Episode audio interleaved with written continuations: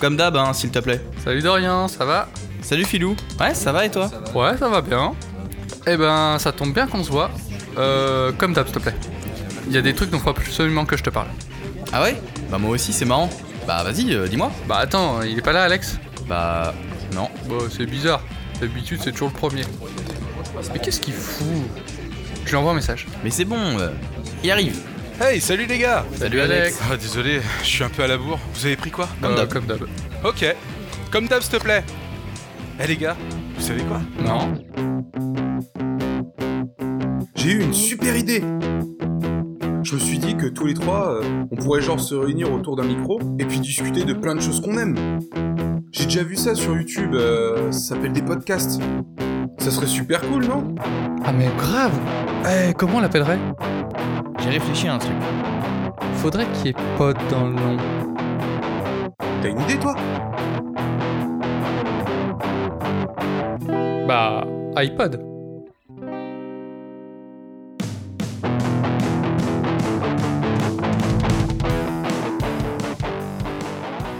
Bonjour et bienvenue dans iPod, le podcast qui ne pue pas de la gueule bien qu'on enregistre le matin. Euh, alors, euh, de, euh, non, Alex, c'est toi qui vas commencer, de quoi tu vas nous parler Alors, moi, je vous ai envoyé une petite photo, là, il y a quelques secondes. Et qu'est-ce que vous voyez sur cette photo, messieurs? Des nounours en gélatine de Haribo. euh, bonbons. Exactement, parce que justement, je vais vous parler de Haribo, de ce qu'est Haribo et euh, d'où ça vient, et toute son histoire derrière, euh, derrière leur petite aventure.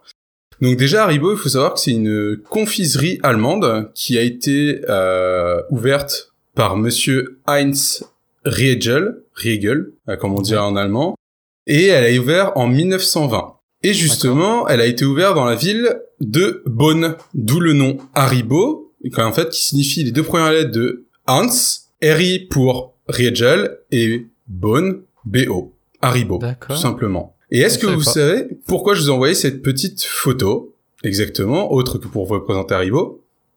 Parce que c'est le premier bonbon qu'ils ont sorti?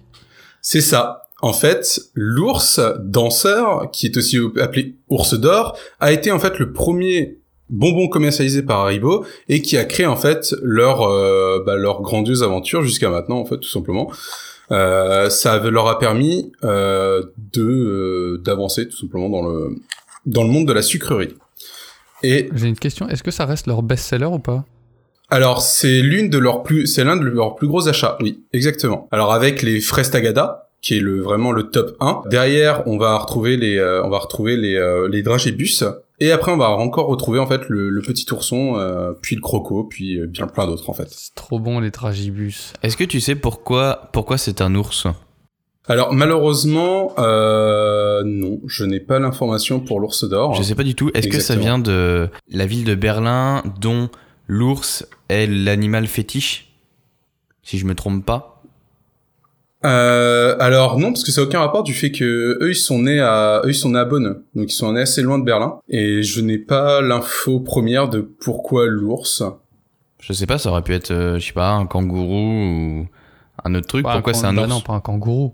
Bah, J'en sais rien. Bah, bah ça aurait pu, être- ça- je pense que ça a peut-être un lien avec euh, le, euh, tout simplement avec le, avec l'un des blasons, oui, sur place. Après, le, le précisément pourquoi l'ours d'or, euh, je ne sais pas. C'est un choix du, du confiseur euh, dès le départ qui a voulu sortir des oursons. Peut-être pour plus attirer euh, les enfants surtout, parce que c'est un petit ourson, c'est mignon et donc euh, comme ça, au niveau commercial, euh, ça permettait d'attirer les petits enfants et donc les parents derrière. Je sais pas du tout. Peut-être. Mais la raison précise, euh, je ne l'ai pas malheureusement. Je ferai plus de recherches sur le sujet, euh, si vous voulez, pour euh, pour vous pour vous attitrer plus d'informations. Donc, euh, comme je disais, bah, à partir de maintenant, en fait, c'est le plus gros, c'est le pro- c'est le premier vendeur de sucre gélifié en Europe, et ils font 1,5 à 2 milliards d'euros annuellement sur tous leurs bonbons. C'est énorme. Ouais, c'est c'est énorme quand même. Hein. Euh, et c'est aussi l'un des premiers producteurs de réglisse.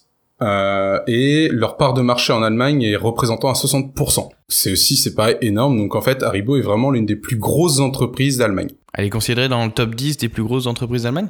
Alors elle est, euh, c'est exactement ça. En fait, elle a 60% de part de marché. Ah ouais. C'est énorme. Ah oui, oui, c'est vraiment énorme. Mais est-ce que vous savez annuellement combien de tonnes de sucre gélifié ils produisent? Beaucoup trop. Des millions Non, je sais pas. J'en sais rien. Assez pour donner le diabète. Voilà, Il- beaucoup trop pour notre santé. 305 euh, 350 000 tonnes par an. 350 000. Ouais. Ouais, c'est je- énorme. Ouais, euh, c'est- mais parfois, même quand les chiffres sont trop grands, en fait, ça veut plus rien dire ce qu'on On arrive se rend pas se- compte. ouais. Est-ce que tu arrives à te, ne serait-ce qu'à te, à te signifier ce que représente 350 000 tonnes, ne serait-ce qu'en en, en litres d'eau, tu vois, genre 350 000 litres d'eau Ça doit faire euh, une centaine de paquebots. On va dire comme ça. Non, mais ça, ça- ça- c'est- c'est- ça sort de nulle part, ton film. non, mais c'est c'est impossible de se représenter. C'est- T'as dit 350 000 tonnes Ouais, 350 000 tonnes. Déjà une tonne. Une tonne de Une tonne. trucs Bah si, de- une tonne c'est facile, c'est une voiture, c'est un- Oui, non, mais de un- trucs gélifiés. C'est pas lourd. Bah, faut imaginer, Oui, il faut imaginer évidemment, 350 000 voitures sur un parking. une tonne, ça t'arrives à te représenter ce que c'est. C'est à peu près le poids d'une voiture et tout, ça va, tu vois. Mais 350 000 tonnes, ça veut dire 350 000 voitures, mais tu te rends même pas compte de. Enfin, t'as- jamais vu 350 000 voitures au même endroit. Donc euh, c'est pas possible. Enfin, c'est parking tellement énorme. Enfin, c'est- c'est ce, qui veut, ce que je veux dire, c'est que c'est tellement Démesuré. énorme. Ça, ça prouve bien que c'est tellement énorme qu'on peut pas se le représenter. Ah non, non, je suis bien d'accord avec toi. Et justement, par rapport à ça, du fait qu'ils produisent énormément de sucre gélifié, est-ce que vous savez à combien de types de bonbons ils ont?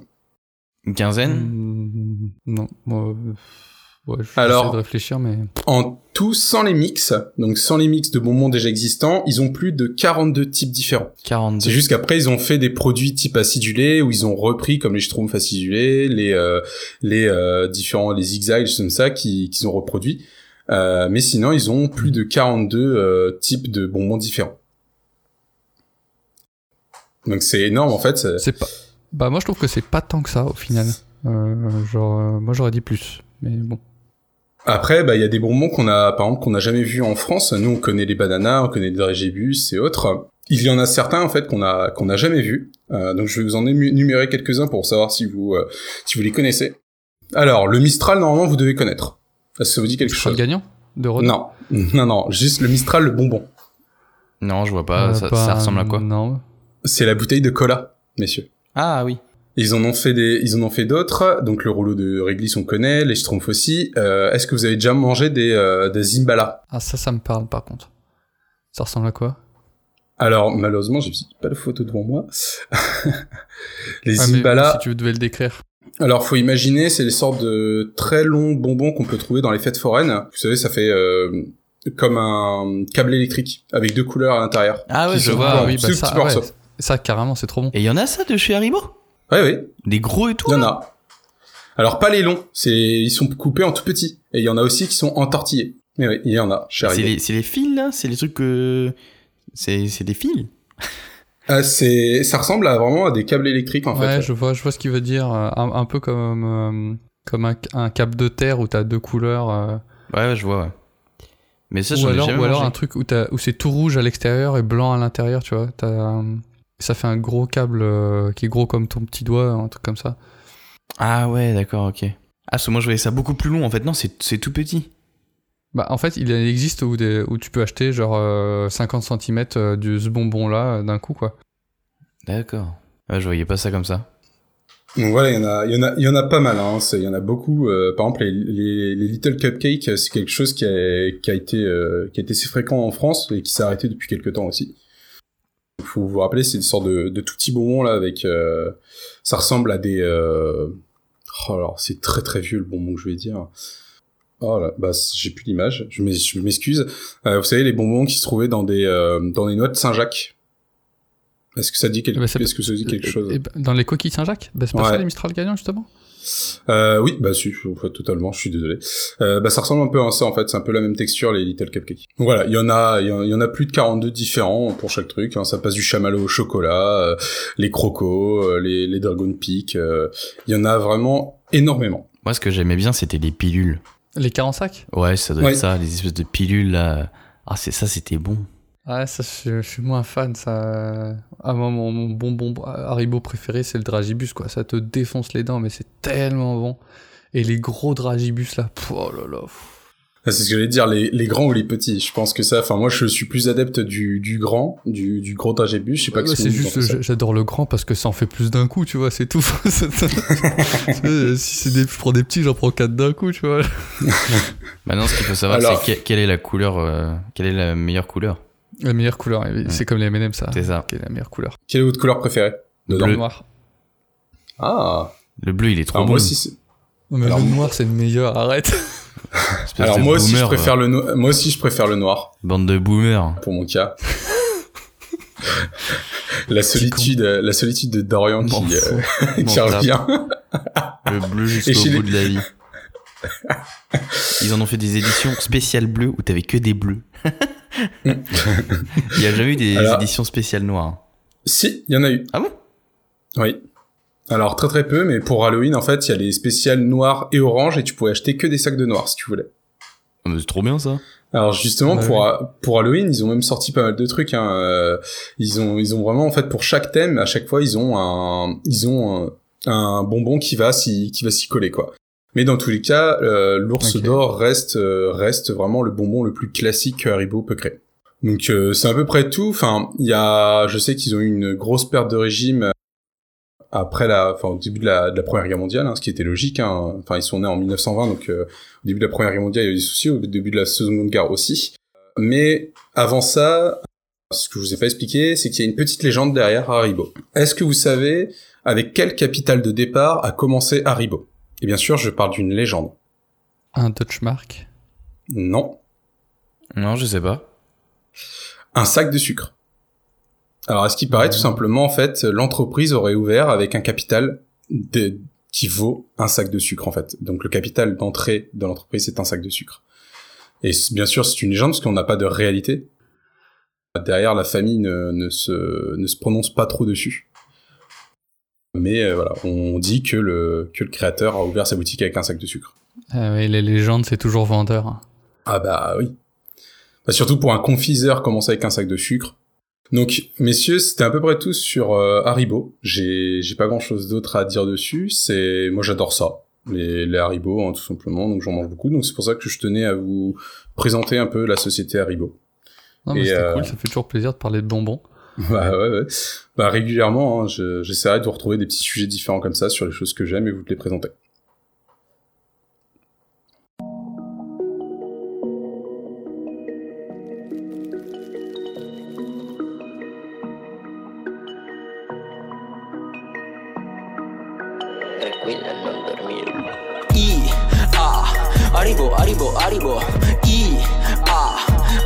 リボアリボいいああリボアリボアリボアリボアリボアリボアリボアリボアリボアリボ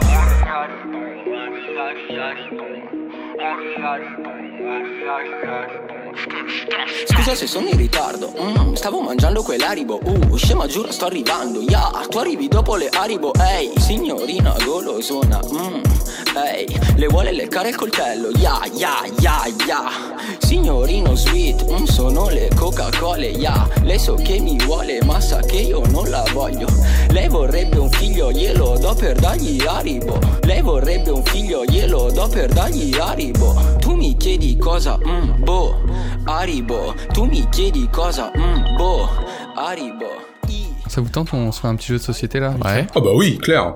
Ok, bah c'est cool parce que je l'ai amené et je voulais pas l'amener pour rien. C'est quoi comme jeu? Alors bah c'est les aventuriers du rail. Ah, mais si, je connais celui-là. Ah, excellent. Euh, Il est trop bien celui-là. ah bah du coup c'est bien, tu vas pouvoir m'aider, euh, tu vas pouvoir m'aider Dorian. Euh, donc c'est un, c'est un jeu qui a été créé aux États-Unis qui s'appelle Ticket to Ride en anglais. Bon bah je vais sortir, euh, je vais sortir le plateau, je vais sortir les cartes, je vais sortir les petits jetons, euh, les petits jetons euh, euh, wagons et puis on, puis on va commencer. Tu connais Alex ce jeu? Alors un peu moins. Je j'ai j'en ai entendu parler, mais je connais pas trop le concept. Est-ce que tu pourrais Ok. m'expliquer? Ouais, bien sûr. Alors le but, au final, il faut que tu aies un maximum de points. Pour ça, on joue sur un plateau avec les grandes villes euh, d'Europe ou des États-Unis ou d'ailleurs. Là, j'ai pris la version Europe parce que c'est celle que j'ai chez moi, donc ce sera plus facile pour euh, se figurer les villes. En plus, on connaît mieux l'Europe. Et en gros, il va falloir euh, relier des villes avec des, wagons. Pour ça, vous voyez là sur l'image que je vous ai fait passer qu'il y a différents types de voies. Il y en a qui ont des couleurs, et puis il y en a qui sont grises, il y en a qui Mhm. sont doubles, et il y en a qui sont simples. Oui. Donc les voies euh, où il y a des couleurs, euh, eh ben, tu pourras poser des, des wagons euh, dessus avec des cartes wagons, tu vois, qui sont disposées tout autour du jeu, qui, qui sont de différentes couleurs. Et ça va te permettre de créer des voies qui vont te permettre d'engranger des points et de créer des lignes. Et en fait, créer des lignes, c'est la première manière, la manière la plus importante d'engranger des points. En gros, tu vas avoir des cartes objectifs, une carte principale qui est de couleur bleue, et après des cartes euh, secondaires qui sont des plus petites lignes. Et en gros, la, la ligne, par exemple, pour euh, si tu relis euh, Édimbourg à Athènes, donc Mhm. Édimbourg en Écosse, Athènes en, en, en Grèce, c'est une carte à 21 points. Les grosses cartes principales, elles sont à 20 ou 21 points. Ensuite, tu as des plus petites cartes où tu as, par exemple, euh, Brest-Marseille, c'est 7 points, euh, Berlin-Moscou, c'est 12 points, Édimbourg-Paris, euh, c'est 7 points, et euh, Palerme-Constantinople, c'est 8 points. Et ce qui est intéressant aussi, c'est que tu vas pouvoir euh, mutualiser, euh, mutualiser ces, routes. Par exemple, si tu as un euh, Édimbourg-Athènes à 21 points, bah, tu vois que, en gros, tu vas passer par, euh, euh, tu vas traverser à peu près toute l'Europe et potentiellement, bah, ton Édimbourg-Paris, il va être sur ton chemin. Donc en fait, avec ces deux euh, cartes objectifs, tu vas en faire que un et tu vas pouvoir utiliser les mêmes wagons pour faire les deux routes. Et c'est ça qui est important en fait, tu, quand tu quand as fini euh, de remplir tous tes objectifs, tu peux repiocher des objectifs. Et le but, ça va être de les optimiser au maximum pour pour euh, bah, engranger un maximum de points en fait. Plus tu as d'objectifs et plus tu as et plus t'as de points. Mais t'as pas un nombre illimité de wagons. Chaque joueur a 45 wagons. Et, hum, et quand, euh, et quand un joueur a quasiment plus de wagons, bah on- on- le jeu il s'arrête. Donc le but ça va être d'optimiser au maximum tes lignes euh, pour faire un maximum de points.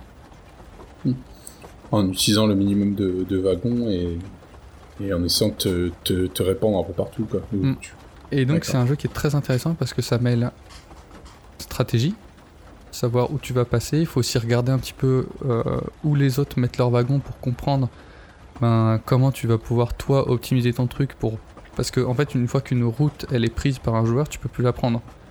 Sauf s'il y a une double voie mais les routes uniques ben du coup après t'es bloqué. Donc ça veut dire qu'il va falloir que tu fasses des détours. Tu vas perdre des wagons tu vas perdre des tours donc il va vraiment falloir prendre les points stratégiques en premier qui toi t'intéressent euh, pour pas que les autres puissent te les piquer. Et aussi ben bien optimiser le choix de tes, le choix objectifs pour ben ça sert à rien tu vois si t'es euh, si t'as des objectifs plutôt à l'ouest de l'Europe de garder une carte qui est tout à l'est. Parce qu'en gros tu vas avoir euh, tu vas ça, ça va pas être optimal Bah, ça va te faire tout traverser et ça se trouve tu seras bloqué. non non tu peux faire tu peux faire un truc qui est tout à l'est de l'Europe t'es pas obligé que tout tes, toutes tes lignes soient reliées les unes aux autres Mm. mais ça va pas être optimal Ça fait travailler ta géographie aussi. Ouais, ça c'est pas mal.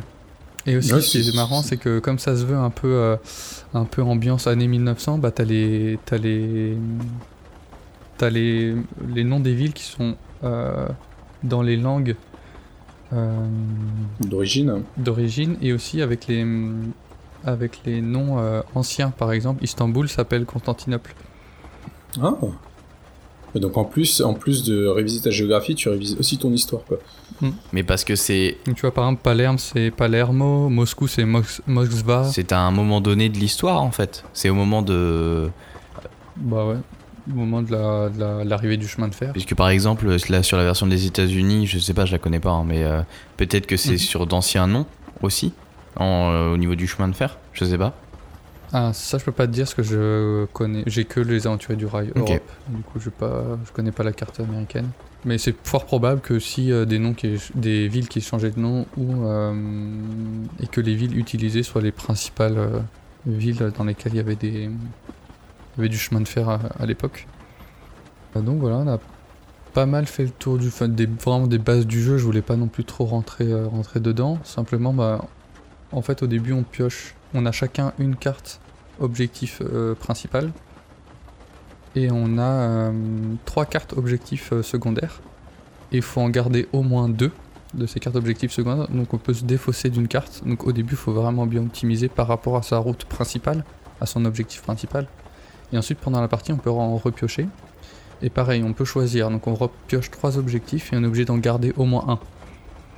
Donc il faut bien jouer avec euh, les wagons qui te restent, les wagons qui restent aux autres joueurs, parce que la partie se termine quand un joueur a, il lui reste plus que un ou deux wagons. Et là on fait un dernier tour. Il faut vraiment que tu calcules où en sont les autres, parce que si tu pioches un truc que tu as besoin de trois tours pour euh, faire, euh, pour poser tes wagons et que le gars, eh ben, il lui reste plus que trois wagons. S'il pose des trucs, bah t'es mort quoi, parce que du coup t'auras plus assez Ah de ouais. tours pour poser tous tes wagons. Il faut vraiment bien regarder où en sont les autres, regarder où ils posent leurs pions, regarder où toi t'en es. Faire gaffe aussi eh ben, aux... routes qu'ils prennent, à comment tu vas devoir agencer tes lignes pour que pour optimiser ton truc. Et puis euh, et puis bah, jouer au mieux. Euh, en sachant aussi qu'il y a un objectif bonus qui est intéressant, euh, qui euh, qui te t'accorde 10 points supplémentaires si tu fais la ligne la plus longue ininterrompue de wagon. Ouais, comme dans, comme dans Catan, t'as la, la route la plus longue, tu gagnes une carte. Bah là c'est pareil. D'accord. Bah, ça veut dire que par exemple, si tu fais, si t'arrives à faire Moscou-Madrid, euh, tu peux potentiellement avoir fait la plus grande, la plus longue route et donc euh, C'est t'as ça. t'as un, t'as un bonus supplémentaire. Exactement. Et c'est un jeu qui joue en collaboration du coup?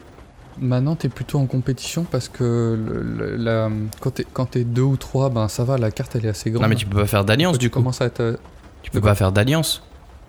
bah, euh, c'est dans l'intérêt de personne en fait. Le but c'est vraiment de, de- une fois que t'as tes cartes objectifs, ben c'est le premier qui chopera, qui chopera la, la meilleure voie qui sera, qui sera favorisée. D'accord, d'accord, ok. Non, parce que j'aurais pu, euh, j'aurais pu penser qu'il était possible de s'allier pour éventuellement éliminer un ennemi commun, euh, enfin éliminer, pour bloquer sa route en soi. Tous contre Filou Ben, à la limite, si tu vois que quelqu'un euh, prend, euh, prend l'avantage, les autres, ils vont peut-être plutôt naturellement euh, essayer de le contrer, mais en fait, t'as pas Se trop lier pour, euh, pour essayer de le bloquer, quoi. Co- Comme c'est vraiment la bataille à, à la, à la ligne de chemin de fer, en gros, c'est comme si chacun avait sa compagnie et devait bah, optimiser, euh, avoir un maximum de lignes pour euh, engranger un maximum de points. Ouais, ok, d'accord, je comprends. Donc c'est plutôt, comp- c'est plutôt ultra compétitif. Pour moi, ça laisse pas trop trop de place à la, à la collab. Et tu peux jouer jusqu'à combien du coup à ce jeu? Euh, il me semble que c'est 6 Et au niveau des âges 5, c'est 5 personnes, 5 personnes. Il y a 5 couleurs de wagons différents. Et à partir de quel âge du coup? Oh, j'imagine qu'à partir du. J'ai déjà joué avec. euh, avec des enfants qui avaient 8-10 ans. J'avais le, D'accord. le, ouais, le fils de mon ancien coloc, il avait. Ouais, c'est ça, 8 ans. 8 ans, ça passe. Il, a, il comprenait pas tous les enjeux, mais au moins il comprenait comment jouer, qu'il fallait qu'il accumule des cartes de couleurs pour poser ses wagons. Euh, après, il a pas su bien optimiser. Et Oui, bien- non mais c'est normal. et bien strat- Non, mais c'est vrai, c'est pour, c'est pour comprendre. Mais il arrivait à 8 ans, il arrivait à comprendre l'enjeu et à, et à jouer correctement sans problème. ok. Parfait. D'accord. Donc ouais, c'est accessible euh, à, à toute personne, donc euh, aussi bien aux enfants qu'aux adultes à partir de 8 ans. Ah bah comme on dit, de 7 à 77 ans, hein, là-dessus ça, ça va. Euh, moi j'ai fini, donc euh, je peux passer la, le micro à Dorian qui va nous parler de... Après, faut pas être- Tu vas nous parler de... Faut pas être une quiche en géo quoi. Faut pas être une quiche en géo. Bah en fait, les- c'est plutôt bien fait parce que les cartes... euh, les cartes, euh, quand tu pioches une carte objectif, C'est En indiqué gros, tu Ouais, c'est pas, que c'est indiqué, mais tu as la carte de l'Europe et t'as les deux points. Bon, c'est trop facile. À relier. Et en fait, après, bah, faut que tu trouves sur la carte les routes qui vont bien, mais c'est assez bien fait, c'est assez lisible. euh, C'est pas genre euh, relie Édimbourg à Paris et puis tu faut que tu trouves où Édimbourg. Non, t'as le point Édimbourg et le point Paris. Donc t'arrives à situer sur la carte où tu te trouves. Bah après, c'est un peu normal si tu veux toucher euh, les enfants euh, et qu'ils connaissent pas encore non, parfaitement leur je veux pas géographie. toucher euh, les enfants. Non, mais... oh. Mais Ce que je veux dire, c'est que si, si tu veux jouer avec des enfants, ils connaissent pas forcément euh, toute l'Europe, et donc euh, si tu dépassé Oui, cette pour- indication-là, ce serait Pour des enfants, oui, mais euh, pour des adultes, ça aurait pu être bien de challenger. Ou alors même pour les enfants de s'entraîner à la géographie pour savoir où sont les villes et tout. hein. Bah, à Eh, ce Ah, moment-là, on c'est sûr pourrait. que c'est sûr que au niveau de la compréhension de enfin la compréhension la localisation des villes d'Europe après tu t'es pas mal t'es pas mal Tu m'étonnes. Alors, c'est- à moi, c'est à moi de parler si vous avez fini Ouais. de discuter par rapport à ce petit jeu de société Bah, qui a l'air fort intéressant. Merci Philou hein, pour, Ouais, euh, merci pour bien, m'avoir euh. présenté. Et puis, euh, ce serait bien qu'on se fasse une partie tous ensemble prochainement. avec plaisir Les Aventuriers du Rail, de toute façon, c'est un jeu qui est très connu euh, dans les jeux de société parce que c'est un jeu qui est très apprécié. ouais il a il a gagné plein de prix Ouais. euh, il est il a été très très promu à sa sortie Ces différentes extensions ont permis en fait de remettre à jour le jeu et de compléter, ce qui est vraiment bien. il y a une version euh, spécifique à la France qui a des règles euh, particulières en fait toutes les routes sont grises à la base et en fait à chaque tour tu définis la couleur du c'est toi qui définis la couleur d'une route et notamment en fonction de tes cartes Et tu décides euh, si euh, tu fais euh, la grève ou pas. Et, t'es- et t'es- attends, attends. Et, et règle spéciale, a tes per- trains sont perdu- toujours en retard. Voilà, on a perdu tout notre public cheminot, merci les gars.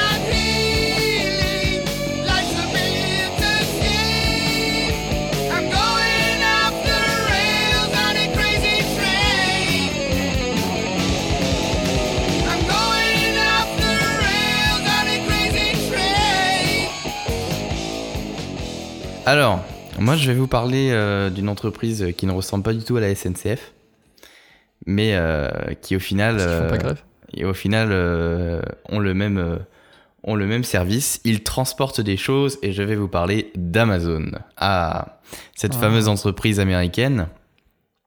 Donc ça va vraiment être euh, un échange qu'on va avoir entre nous afin de permettre d'expliquer un peu l'entreprise, son histoire, et je vais vous poser des questions avec des vrais ou faux à répondre euh, sur différents euh, sur différentes euh, Différents sujets. sujets euh, d'Amazon. Donc pour commencer, euh, je vais juste redéfinir le cadre. Amazon est une entreprise de commerce électronique américaine, donc ça on le sait tous, qui est basée à Seattle. Donc déjà première question, en quelle année a été créé Amazon à votre avis? 2008. D'accord Alex, peut-être une idée? Moi, je dirais plutôt 2001, peut-être. Ah, alors on se rapproche plus de Alex. Jeff Bezos, donc qui est l'inventeur d'Amazon, a créé Amazon en juillet 94. Donc c'est bien avant l'année 2000. Donc c'est assez intéressant. Mm. Elle est à l'heure actuelle l'un des géants du web, regroupé sous l'acronyme GAFAM avec Google, Apple, Facebook et Microsoft. Ils sont tous Mhm. basés en, à Seattle, en Silicon Valley. Ils ont Donc- tous une tour à eux, tu sais. Comme ça, ça fait un rond-point. Deuxième petite question. En quelle année Amazon est arrivé en France, à votre avis? Donc, elle, elle a été créée en 94 aux États-Unis. En quelle année Amazon est arrivé en France? Hmm, 2002. D'accord, Alex? Ah, moi, j'aurais dit plus tard, 2000 2005, je pense. Et alors non, Philou est plus proche. Euh, Amazon est arrivé en 2000 en France. En 2016, il devient le premier distributeur non alimentaire en termes de chiffre d'affaires. Et en 2017, elle emploie plus de 541 000 personnes dans le monde et elle a, étu- Ouais. elle a, éta- elle a établi des sites spécifiques en fonction des pays. Donc en fait, c'est pas le même maintenant. Je sais pas, si la vous avez première à déjà avoir vu. fait ça? Euh, non, non, non, c'est celle qui euh, emploie le plus de personnes et qui, euh, Enfin, en 2016, elle était le premier distributeur non alimentaire en France et en 2017, elle Mhm. emploie 500 550 000 personnes dans le monde et qui a des sites spécifiques en fonction des pays. Mais c'est pas la première à l'avoir fait. D'accord. C'est en gros, c'est que c'est le même, c'est le même groupe, c'est le même Amazon, mais tous les sites sont différents avec des produits différents. Je sais pas si vous avez déjà vu. euh, nous en France, on peut avoir accès au catalogue espagnol, euh, au catalogue anglais euh, Ouais. sur différents sites et ça permet aussi de voir euh, des réductions de prix parfois intéressantes, même si les livraisons sont pas les mêmes. Bien faire attention. à ça. D'accord. Bah, ça, tu vois, je savais même pas. Donc vous savez peut-être, euh, l'activité principale Amazon à la base était, Le bouquin. oui, mais plus précisément. Le bouquin numérique. Le roman. Alors non, en 94, non, ça n'existait pas encore. C'était vraiment la vente à distance de livres. Ouais, bah oui. Avant que la société en fait elle se, elle se diversifie dans la vente de produits culturels, puis marchands à l'heure actuelle. Aujourd'hui, on peut commander même certains produits alimentaires par Amazon. Donc en clair, c'était avant, c'était une librairie euh, longue distance, et puis maintenant, c'est Voilà, c'est ça. Donc quoi. en fait, à leur, à leur début, à leur volonté du début, c'est d'être, euh, d'être la plus grande librairie numérique, euh, donc d'envoyer euh, le plus possible de livres avant qu'ils commencent à tout scanner euh, pour permettre en fait de proposer euh, maintenant des, des bouquins sur les Kindle, enfin des mm, bouquins à lire. Je sais pas exactement le nom. Des e-books. Alors, un petit vrai ou faux. Le nom Amazon, donc euh, le nom de l'entreprise, vient d'un fantasme de Jeff Bezos qui, lors d'un voyage en Amérique du Sud, tomba fan de la mythologie Amazon. Moi, je dirais faux. Alors, c'est bien faux, vous avez raison. Ouais. Alors, Jeff Bezos voulait en fait que le nom de son entreprise commence par un A pour apparaître en tête de classement alphabétique. Donc, il a commencé à regarder dans le dictionnaire et il s'est arrêté sur Amazon. Parce que c'était un lieu qui était exotique et différent et que le fleuve était considéré comme le plus grand du monde, destiné à ce qu'il voulait pour son entreprise. Bon, après ça, euh, on le voit comme on veut, hein, ils diront tous ça au final. Bon. Bah, c'est bête parce qu'il y a plein de fleuves euh, qui, qui ont des noms qui, qui permettent des, des longs transports ou des, des grosses livraisons, des choses comme ça. Donc la flèche représente le fleuve ou pas? Alors, c'était ma deuxième question. Le logo d'Amazon vient d'une flèche qui symbolise le tour du monde en avion, comme un peu Expedia. Je sais pas si vous l'avez déjà vu ce logo-là. Vrai ou faux? Ou FedEx? Ou FedEx aussi. Ah, ah, C'est pas plutôt euh, c'est pas plutôt un sourire en fait avec un truc en coin et puis ça va de A à Z aussi. euh, il pointe du A, il va vers le Z d'Amazon. Si, c'est ça, exactement. En 2000, le logo d'Amazon fait figurer une flèche allant du A au Z, formant un sourire qui symbolise la satisfaction du client et qu'il est- il indique aussi que l'entreprise peut tout vendre de A à Z. Voilà. Bravo. Bon, là, je là, je suis impressionné, je pensais pas. Ouais. je, je connais un peu quand même, tu vois. Vrai ou faux Le premier livre d'Amazon était un livre russe. J'ai envie de dire vrai. Moi, je dirais faux, justement, comme ça. Eh ben Alex a raison. Amazon a ouvert son premier service le 16 juillet 95 et le premier livre qui a été vendu était un livre anglais de Douglas Hofstadter qui s'appelait Free Concept and Creative Analogies. Surtout qu'à ce moment-là, enfin, le, le relationnel entre les, entre le pays de création du, d'Amazon et, et le, et les autres, c'était un peu dur. En 95 Donc, euh, bah, il y a toujours eu conflit, dans tous les cas. On n'est pas, on n'est pas en période de guerre froide. hein. Bah, même, il y a toujours eu des petits conflits. Bon bref, on va continuer, on va se reconcentrer. Donc en fait, ce qu'il faut savoir, c'est qu'au début, Amazon a été très lent à s'établir comme l'un des plus grands, l'une des plus grosses entreprises américaines. En fait, elle a provoqué la colère de beaucoup d'actionnaires parce qu'elle faisait pas de profit rapidement. Et quand la bulle à Internet a éclaté, beaucoup de- d'entreprises sur Internet ont fait faillite et Amazon a réussi à tenir le coup grâce aux premiers bénéfices qu'ils ont engendrés à partir du, du dernier trimestre de 2001. Donc en fait, ils ont commencé à gagner de l'argent à partir de 2001 alors qu'ils ont été créés depuis 94 à peu près. Oui, ils étaient, ils étaient en retard. Le profit, bien que modeste, en fait, il a servi à prouver que le modèle d'entreprise pouvait être rentable, le modèle de type d'entreprise émergente euh, type Amazon. Vrai ou faux Bezos n'a jamais été nominé dans le magazine Times. Dans le Times euh, new-yorkais. Time. Oh, c'est faux parce que pendant un moment, il a été le... C'était pas le mec le, le plus riche du monde. Alors, si, ça l'a été. Comme ça Alex veut pas dire que t'apparais dans le Times, quoi. Enfin, surtout que le, enfin, pour moi, c'est pas parce que t'es l'homme le plus riche que t'apparais dans le Times. Il y a Kylian Mbappé qui a été dans le Times. Oui, mais c'est parce que, enfin. Barack Obama, Peut-être pour d'autres raisons. Bon, du coup, en fait, c'est euh, c'est faux. Euh, 2011, euh, non, pardon. En 99, le magazine Times a nommé Bezos personnalité de l'année soulignant que son entreprise a participé à populariser, à populariser le commerce électronique. Ok. Vrai ou faux? Ça Amazon. Ça, m'aurait étonné. Oui, bah oui, oui, maintenant que tu le dis, oui. Il a été renommé après une deuxième fois. Amazon a un service cloud réservé aux administrations du gouvernement américain. Ah, je crois que ouais. Euh, J'ai déjà entendu ça. Moi, je sais que j'ai entendu, pareil, euh, une information similaire, mais... euh, En 2011, c'est vrai, en 2011, Amazon met en place un service de cloud réservé aux administrations du gouvernement des États-Unis appelé Cove Cloud. Cove Cloud, c'est le nom. Ok. Et donc, c'est c'est vraiment un cloud réservé à l'administration. Oui, c'est Amazon qui l'a créé pour l'administration. C'est marrant. Bah ouais, c'est super comique. Bientôt, bientôt on va avoir ça en France. Lol. Amazon, vrai ou faux Amazon a commercialisé des smartphones. Bah, ils avaient. leur- euh, je pense que ça peut être vrai, parce qu'ils avaient leur euh, Kindle Fire là. Et pourquoi pas un, pourquoi pas un smartphone Donc euh, j'ai envie de dire vrai. Bah moi, je dirais faux, parce que j'ai jamais vu de smartphone Amazon. Le 18 juin 2014, Amazon se lance sur le marché des smartphones en commercialisant le Fire Phone. D'accord. C'est un échec commercial par contre. C'est pas parce qu'on n'a pas le produit en France. Euh, tu sais, si- s'ils estiment que le produit ne fonctionnerait pas en France, euh, ils le sortent pas forcément. Mais s'il y avait une tablette Amazon Fire, euh, il y avait probablement un smartphone. Tu- tu- C'est Mm. un marché tellement énorme que tu peux pas. euh, si- si- quand t'as le, le poids financier derrière pour euh, développer un truc, euh, t'essayes. Oui, et puis si ça marche pas, bon, bah, voilà, tant que c'est pas de la grosse perte, euh, c'est pas un souci. Vrai ou faux Amazon a commercialisé des vélos électriques de sa propre euh, fourniture. Ouais, vrai. Moi, j'ai continué à dire faux. Parce que je sais qu'ils commercialisaient plein de vélos électriques euh, d'autres marques, mais pareil, c'est- peut-être que c'est une marque cachée qui n'est pas Amazon direct. Quoi. Bah, en- gros, pour moi, c'est vrai parce que tu vois, comme pour la tablette, comme pour la liseuse, comme pour le smartphone, euh, je pense qu'ils surfent sur ce qui marche. Du coup, comme les vélos électriques, ça marche, bah ils essaient quoi. Alors c'est complètement faux, c'est moi qui l'ai inventé. c'est bien vu. Mais tu vois, je tombais dans le panneau. ok, non, c'était pour voir, mais ouais, non. Ils ont Ah, pas ils auraient commercialisé des vélos Moi, je dis, euh, je dis, ils ont loupé un marché. C'est ça. non, mais t'inquiète, trottinettes. bientôt, bientôt ils vont vo- vendre des voitures électriques. Directement livrées chez toi. Amazon se lance dans l'impression 3D, vrai ou faux? Ben, ils ont des Amazon Basics. Ils ont du fil Amazon Basics. Alors ça, je sais parce que du coup, je traîne beaucoup sur Amazon pour euh, mon imprimante 3D. Est-ce qu'ils ont des imprimantes 3D Je sais pas. Je sais qu'ils vendent du fil Amazon Basics euh, brandé Amazon, mais peut-être. Ah, Vrai ou Moi, faux je C'est sais pas, pas. peut-être. Ah, allez, je vais dire vrai. Vrai Moi, parce qu'ils vendent du fil Amazon Basics. Eh bien, c'est vrai.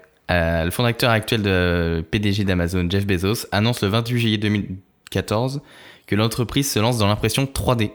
Le secteur est en expansion et il croit vraiment à ce secteur. La compagnie a pour l'instant un choix de plus de 200 objets, 200 objets imprimables et la possibilité d'offrir un choix varié de matériaux. Elle offre aussi aux clients le choix de la taille de l'objet et sa couleur. Hmm. Ça donne, euh, ça donne des idées, ça. Par exemple, T'as le choix dans la taille, euh, t'as le choix de la couleur. L'un des, grands- l'un des plus grands enjeux d'Amazon concerne les conditions et les frais de livraison de ses produits. Le but est d'optimiser le temps entre la commande du client et la plateforme et la livraison de l'article acheté. Donc à votre avis, Amazon a créé un service de livraison par drone, vrai ou faux? Vrai. Totalement. Vrai, alors bah, c'était au moins à l'étude, mais est-ce que c'est vraiment mis en... euh, on voit de plus en plus de, de trucs euh, comme ça, donc... euh, Alors- Enfin oui, vrai. Alors moi je sais que j'ai entendu que quand ils ont commencé leur service de livraison avec drone, il y avait même des soucis aux États-Unis parce qu'en fait il y avait des mecs qui en profitaient pour flinguer les drones pour récupérer Bah, les colis. Mais évidemment, mais évidemment, mais ça me paraît évident que les mecs ils vont essayer de récupérer les colis. Alors c'est vrai.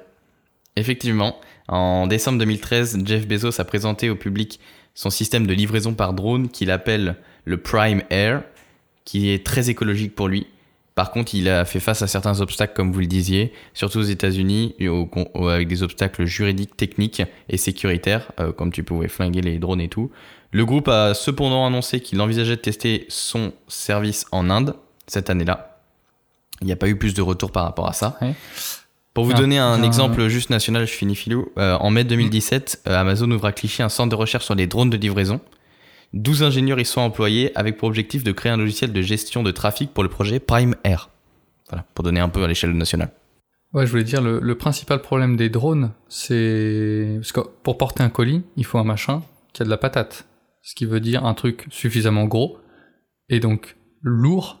Et si jamais il y a un problème, genre euh, un problème de batterie, un problème euh, en vol, il, se- tape quelque chose, un oiseau, machin, s'il tombe sur les gens, bah potentiellement, euh, si t'es à suffisamment haut, tu peux tuer quelqu'un quoi. Et les, hélices, si elles continuent à, à tourner sur un gros truc, ça te déchiquette que- un, un- un- quelqu'un.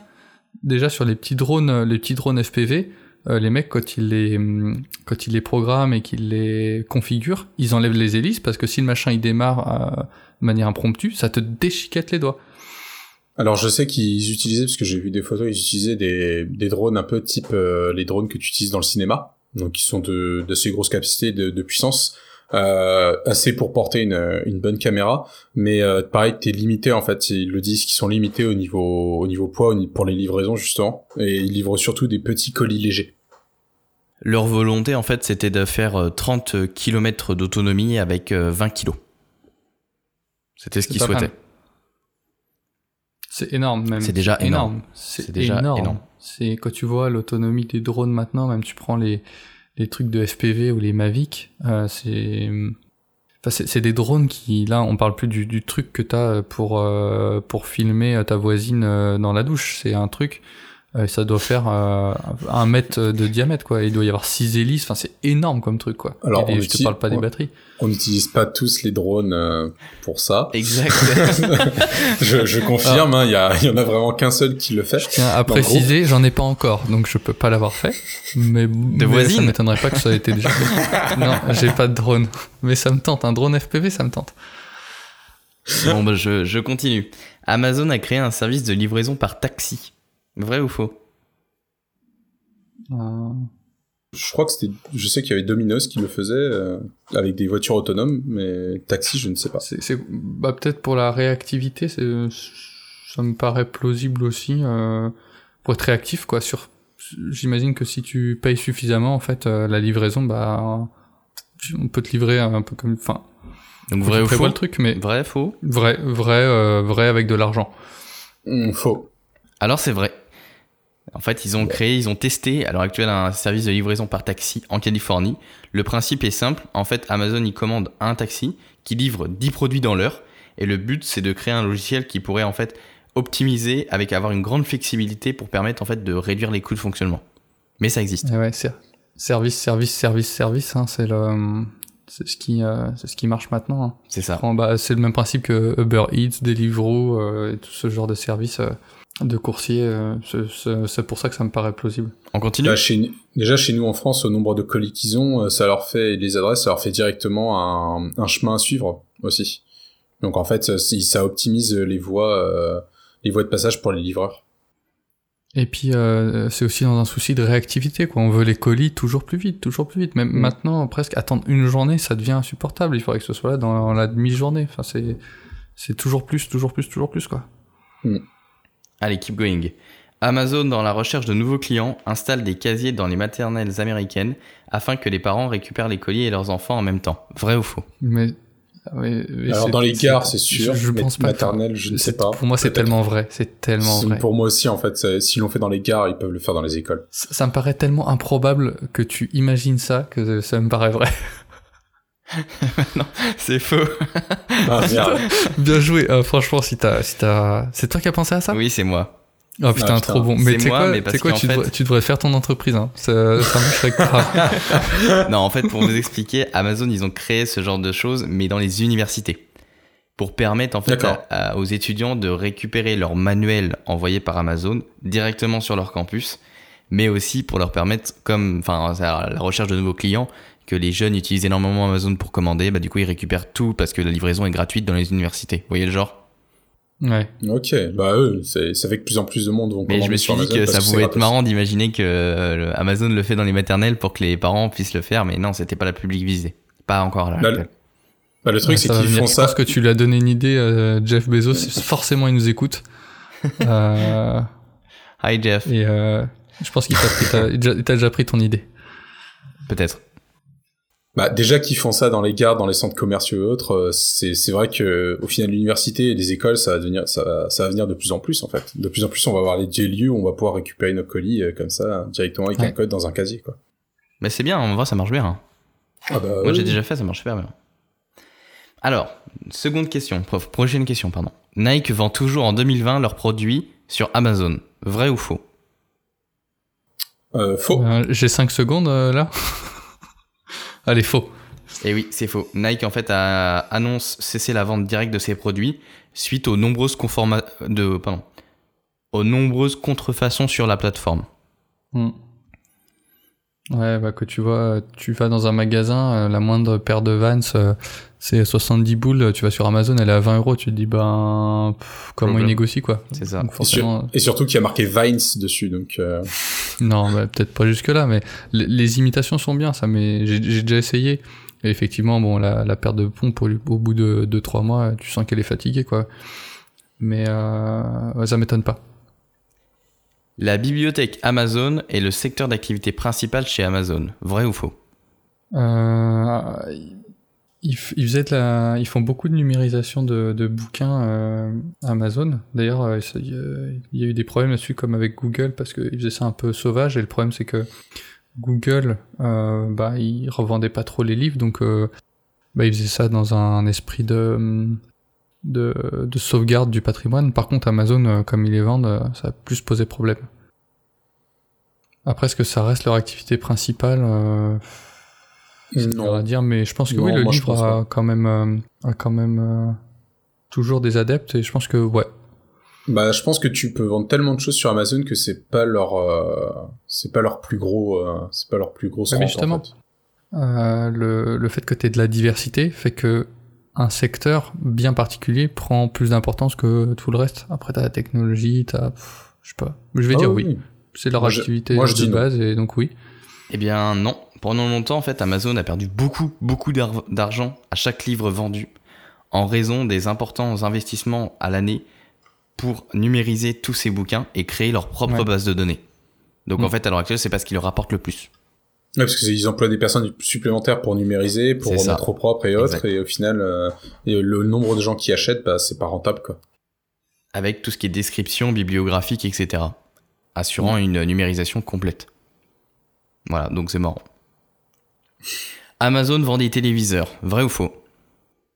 Bah, vrai. Hmm, Vrai. Vrai. En 2005, Amazon a lancé sa section française de l'électronique, vendant des articles tels que des téléviseurs LCD. Mais brandé Amazon. Oui. C'est ça la question. C'est Ah, ça. ok. Bientôt des commerces Amazon en France.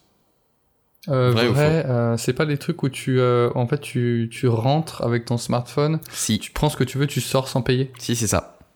On appelle ça le Amazon Go. D'accord. Et donc, je en fait- même pas. En mars 2018, Frédéric Duval indique qu'Amazon devrait développer en France son service de commande et livraison de courses à domicile, Amazon Fresh et bientôt le Amazon Go. Ouais, le principe, c'est qu'en fait, ça détecte. Alors, je sais pas exactement comment, mais ça détecte Avec des euh, caméras. ton compte Amazon. Tu C'est ça. prends, tu, enfin, t'arrives, tu prends tes produits, tu sors et ça te débite automatiquement. En fait, t'as même plus de caisse, t'as plus rien, c'est tout automatique. Ouais, mais je pense que si tu dois avoir un système où quand tu veux rentrer, il faut forcément que tu sois connecté à ton, à ton compte Amazon, Je sinon pense ça surtout te, que t'as ça des gros t'empêche la vigiles pour rentrée, quoi. empêcher les gens de partir en courant, mais, euh, mais euh, Alors pour Bah ouais, expliquer, en fait, en deux- les commerces Amazon euh, en France, il y en aura bientôt. Par contre, en 2018, ce qu'ils ont créé, c'est l'Amazon Fresh. Donc en fait, c'est vraiment un service de livraison de courses à domicile. C'est pas exactement la même chose. Euh, bientôt, ce qu'il va y avoir, en fait, ce qui existe aux États-Unis, le Amazon Go, le premier magasin à Seattle, qui est en fait un service où tu rentres dans le magasin et tu prends un article et tu ne le payes pas, il est débité directement sur ton compte. Au début, il a été intégré pour la compagnie Amazon chez eux. Et puis au final, euh, en janvier 2018, le magasin il a été ouvert au public. À l'heure actuelle, il compte 13 magasins aux États-Unis. C'est énorme. hmm. Bah, ce que je vous propose, les gars, c'est qu'on se fasse un petit voyage et, euh, et qu'on aille en faire un. Bah ouais, carrément. Ouais, on va aller acheter des. un Au, petit reportage sur place. Un, un petit vlog. au pire, euh, au pire, on... un vlog, Ouais, on, on dit vlog. euh, un vlog, Euh, bah, excusez-moi, je suis plus vieux que vous. un vlog. Ah là là, j'étais. Ah, il m'a perdu. Pardon. Euh, bon, alors je finis. Dernière petite question. Euh, un partenariat avec Super U et Amazon en France. Vrai ou faux? Oh, moi, je dis ouais. vrai.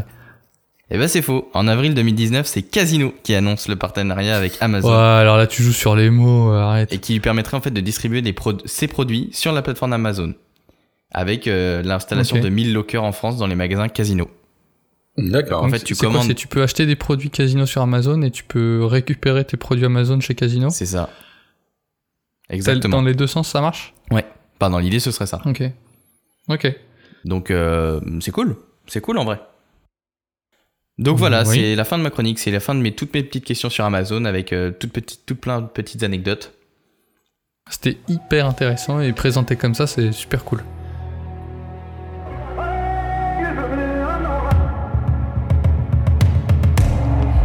Traversé des contrées sauvages en priant le ciel que tu ne te retournes pas. J'ai claqué la porte, déposé mes bagages, j'ai mon innocence au mauvais endroit. Épuisé mes rêves jusqu'à perdre l'envie. S'il faut marcher au pas, plus la chute est lente, plus on tombe dans l'oubli. Moins les gens vous tendent les bras.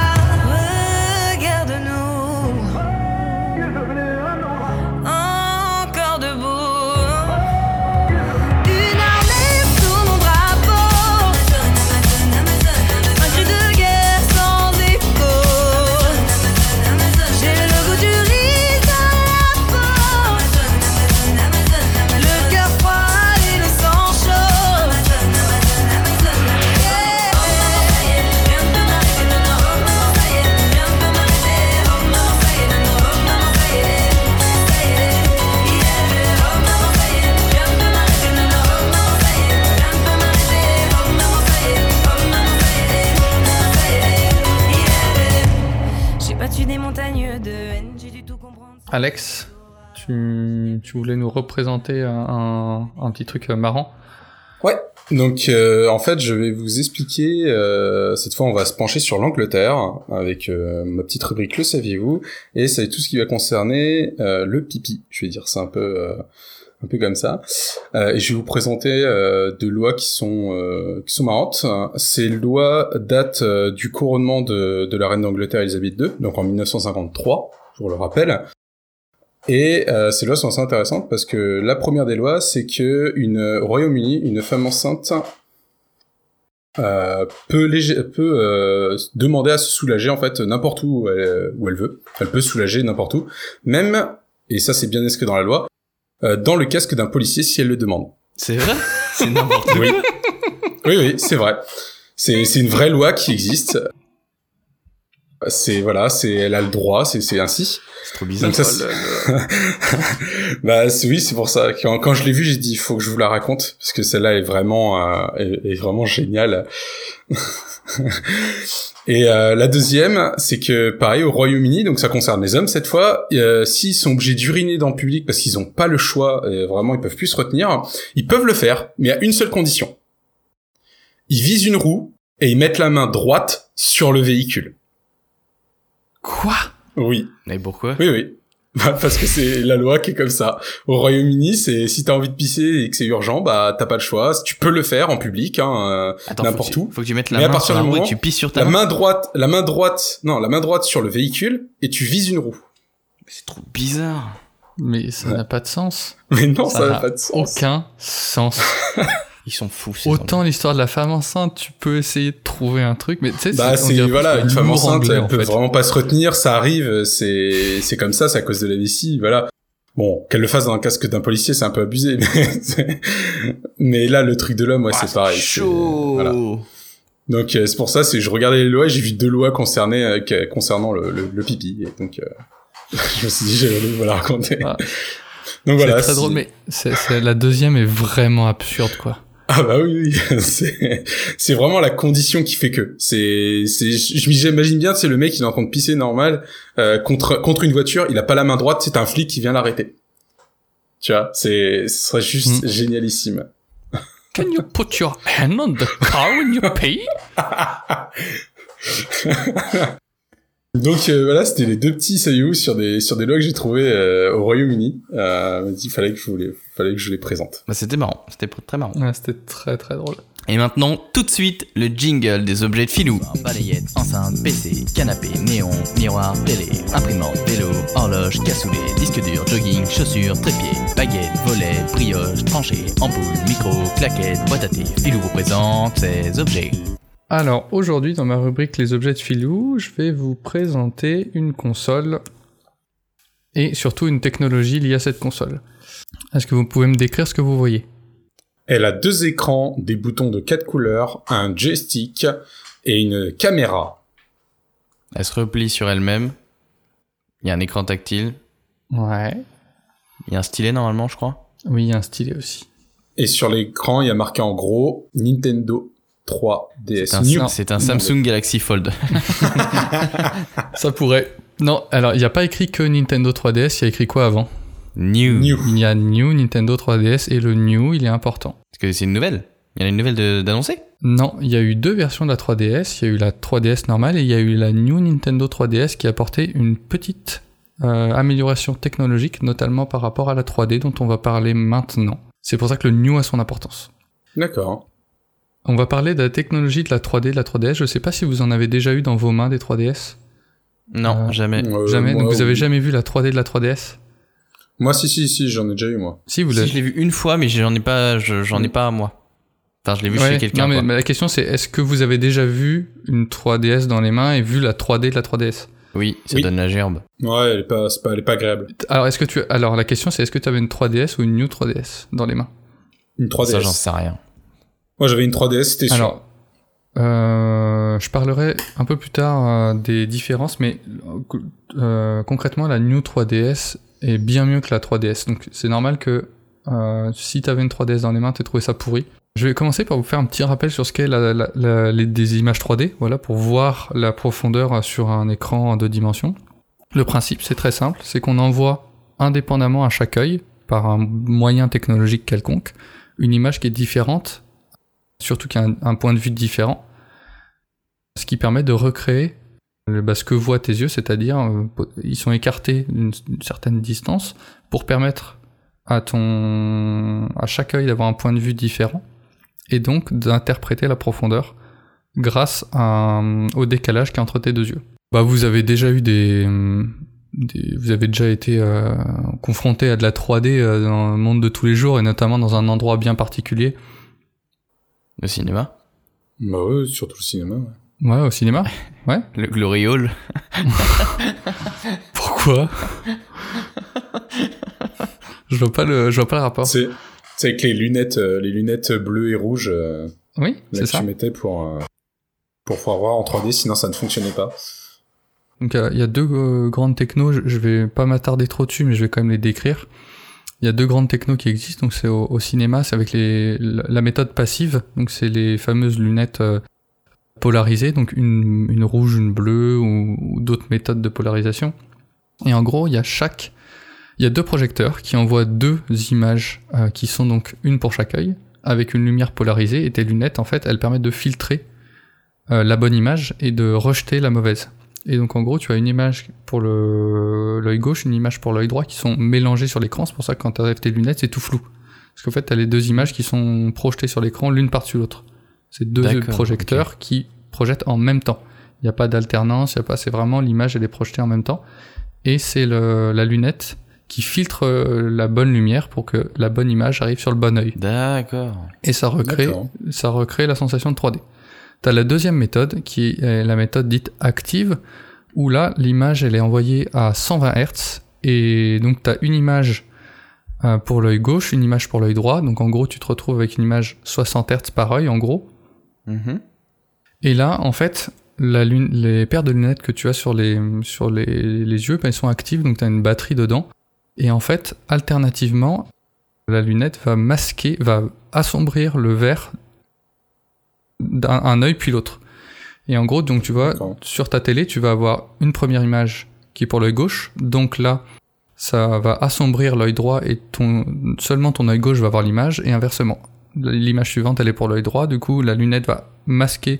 Vraiment, la lunette devient sombre, elle opacifie l'œil gauche et il y a que l'œil droit qui prend l'image. En fait, avec cette alternance d'images très rapide que le cerveau n'arrive pas à voir, et ben ça recrée de la 3D en, en ayant tes deux images avec les deux points de vue différents, une pour l'œil gauche, une pour l'œil droit. Non, Mais là, c'est plus ton cerveau à ce moment-là qui crée la 3D. Ah bah de toute façon, le, le but de la 3D c'est de de faker ton cerveau. hein, De clairement c'est du c'est on utilise les faible- les faiblesses du cerveau, on va dire ça comme ça, Mhm.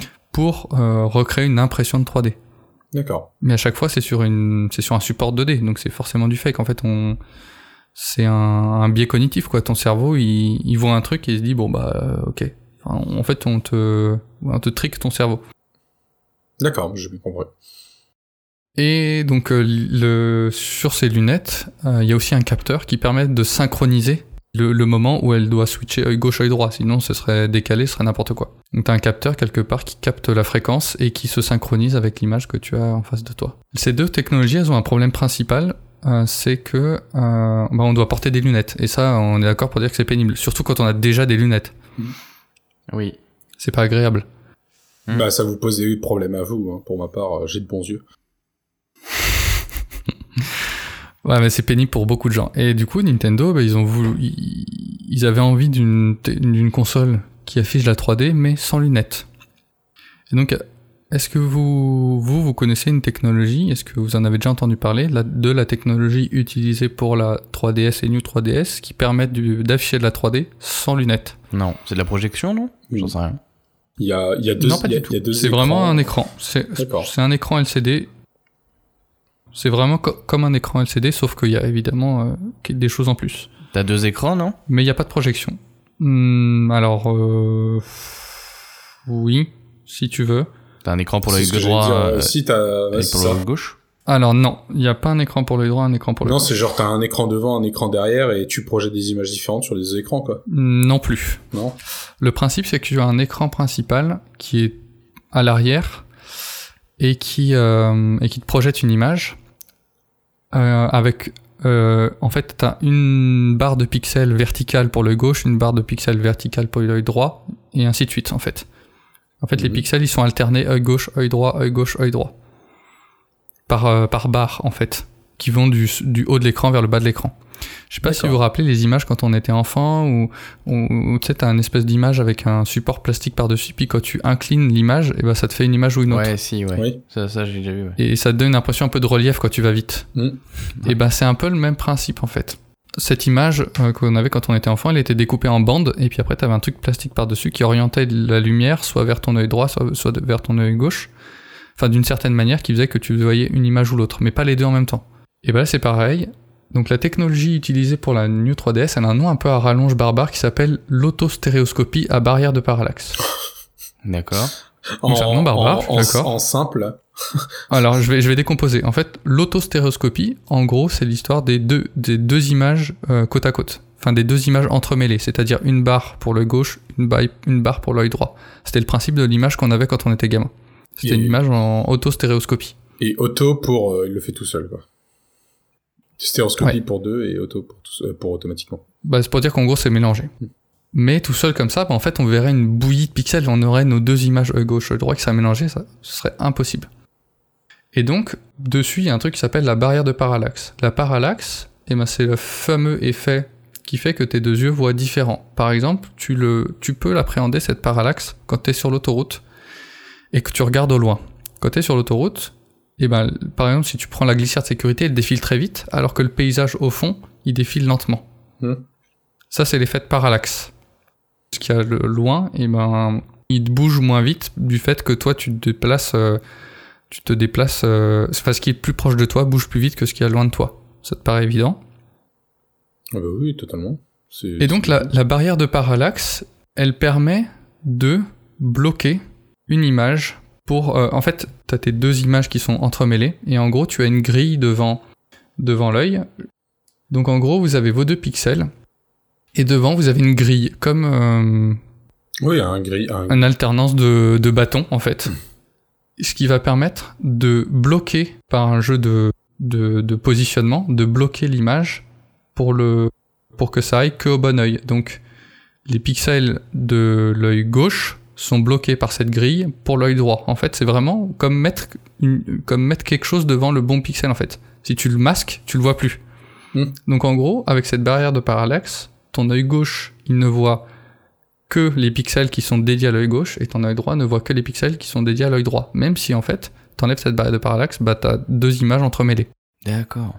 Et c'est comme ça que la 3DS crée euh, la 3D sans lunettes. Et pourquoi c'est important d'avoir la New 3DS plutôt que la 3DS si vous voulez euh, vous, plonger, vous immerger dans la 3D Parce que la New 3DS, euh, elle a un truc en plus par rapport à la 3DS de base, elle adapte la position de cette barrière de parallaxe par rapport à ton visage. En fait, elle a un capteur qui permet de détecter la position de ton visage et elle adapte la position de la barrière de parallaxe pour que tu, pour qu'en fait, t'aies pas à maintenir ta console dans un angle bien précis. Parce qu'en fait, c'était le défaut de la 3DS de base. Pourquoi les gens désactivaient la 3D Parce que la barrière de parallaxe était fixe. Donc il y avait une seule et unique position dans laquelle t'étais agréable. Et quand tu joues à la console, en fait, t'as l'impression de rester toujours pareil, mais ta console elle bouge un peu. T'as tendance parfois à l'incliner un peu vers le vers l'arrière parce qu'elle pèse lourd. Donc euh, naturellement, elle va bouger un peu. Puis toi aussi tu bouges parce que si t'es assis sur ton fauteuil, bah euh, des fois tu te mets un peu euh, plutôt gauche, droite, t'as mal aux fesses, t'as mal au dos, tu te repositionnes et en fait tu bouges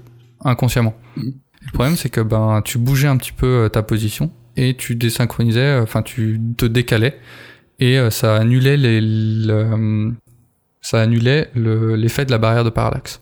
Et en fait, comment fonctionne la New 3DS Et ben t'as deux écrans LCD l'un sur l'autre. Le premier, celui du fond qui affiche l'image, et un par-dessus qui affiche la qui affiche la barrière de parallaxe. Et en fait, comme c'est un écran, et ben les pixels qui masquent peuvent bouger. Et donc en gros, en détectant la position de ton de ton visage, et ben la barrière de l'écran qui fait barrière de parallaxe, et ben adapte la position de ces pixels pour toujours bloquer le bon œil. Et du coup, tu as un bien meilleur confort. Et tu peux jouer, moi je, je vous encourage à acheter une 3DS, et si vous aimez Zelda, New à jouer. 3DS. au deux, oui, une New 3DS, à jouer à Ocarina of Time et Majora's Mask. C'est incroyable de se balader dans Hyrule et Termina avec la profondeur. Ça, c'est époustouflant. Alors pourquoi maintenant euh, cette technologie n'est pas utilisée sur les télés ou sur les, sur les écrans de cinéma? Alors, c'est un gros défaut ce truc-là, c'est que déjà, si t'es pas bien en face, bah en fait, c'est- valable pour une personne. Ah bah si t'es oui. plusieurs, ben la, la barrière de parallaxe, elle fonctionne pas pour tout le monde. Donc, euh, En fait, il faudrait avoir une barrière de parallaxe par personne quoi. En fait, la barrière de parallaxe en soi, c'est la lunette que tu portes. En gros, sauf que là, elle est par-dessus l'écran et elle te filtre les, Oui. les bons pixels pour le bon oeil. Mais le problème, c'est que ça marche que si t'es à peu près en face.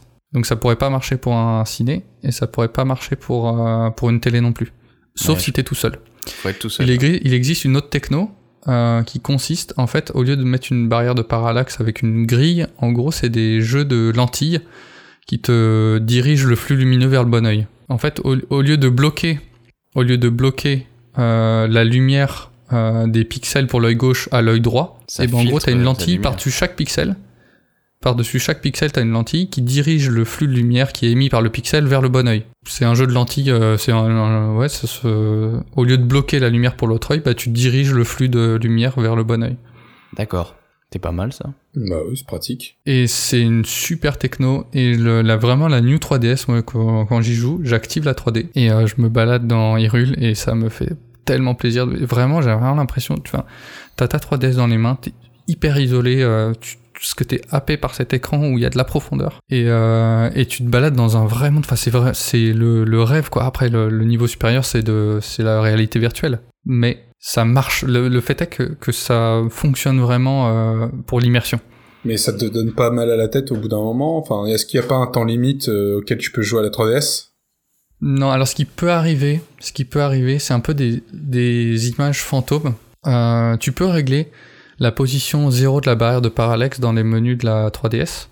Donc ça te permet de limiter ces images fantômes, mais euh, en fait quand il y a du contraste, c'est-à-dire par exemple quand Link il est dans une zone sombre et que et que lui bah, il est éclairé pour que tu vois ton personnage, et ben en fait des fois t'as un peu des, des, des images fantômes sur les côtés. Ce qui n'est pas trop gênant quand t'es euh, dans la plupart des cas, t'es dans une zone lumineuse avec Link éclairé autant que le décor. Mais les images fantômes, bon, elles sont... au bout d'un moment, tu fais plus trop attention, faut vraiment qu'elles soient violentes euh, pour que ça te gêne. Il n'y a pas de sentiment avec le, le- la détection de la position du visage. Il n'y a pas de... Faut vraiment... Faudrait vraiment... Faut vraiment incliner la console pour que ça se... pour que ça marche plus. Je veux dire, quand t'es face à ta console, même si tu- même les micro-mouvements que tu fais euh, en, en jeu, bah du coup, tu, ta 3D, elle est toujours, euh, elle est toujours bien. Chose qui n'était pas vraie sur la 3DS de base. Ok. D'accord. Bah, merci pour cette info. Merci. Ouais, c'est une techno, bah, quand, euh, quand j'ai eu la Manu 3DS, je me suis dit, mais comment ils ont fait, quoi? C'est vraiment un truc où je me suis intéressé bah, il y a des années, et j'avais absolument envie de vous en parler, parce que je trouve ça fou, quoi. Ah bah oui. Et en plus, c'est un, c'est un ingénieur français qui a inventé ça.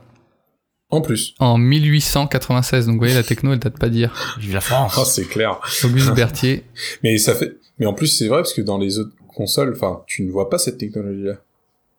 Non bah, c'est ce que je vous disais la, la dernière fois sur euh, l'histoire de la de la GameCube là et de, des petits accessoires. Euh, La volonté de, de Nintendo, ça a toujours été d'innover et de faire différemment. Ouais, là, ils ont réussi, quoi. Carrément. Mm. Et donc c'est le MIT, euh, bon pour, pour finir vite fait, c'est le MIT euh, qui a développé euh, cette techno-là et que Nintendo a récupéré, qui s'appelle le HR3D pour High Rank 3D. Ok. Et est-ce que ça pourrait être appliqué au téléphone? C'est maintenant que je suis en train de Euh, démonter, alors mais oui, oui, tout à fait. l'idée, elle est trop bien. que c'est un, un appareil que tu as en face de toi? devant toi et en général tu es seul à l'utiliser. Tu peux avoir un capteur qui capte la position de ta, ta tête. C'est tout à fait une technologie que tu pourras avoir sur ton téléphone. Faut juste avoir du par, contenu 3D. par contre, par contre, ça va bouffer de la batterie, quoi. Alors pas nécessairement, il faut juste que alors, ça peut être euh, tu pourrais avoir les deux fonctionnements en fait. Déjà, il faudrait avoir les deux écrans LCD l'un sur l'autre. Et soit tu pourrais avoir un mode sans euh, 3D où l'écran de qui fait la barrière de parallaxe, et ben il est totalement blanc, aucun pixel n'est affiché pour masquer quoi que ce soit et du coup les deux pixels euh, de ton en fait ton ton écran il sera utilisé bah, avec tous les pixels pour afficher une seule image. Ouais. Soit tu pourrais activer le mode 3D, et dans ce cas-là, la barrière de parallaxe s'active, et chaque euh, ligne de ton écran est utilisée pour bah, afficher une des deux images qui va soit à l'œil gauche, soit à l'œil droit.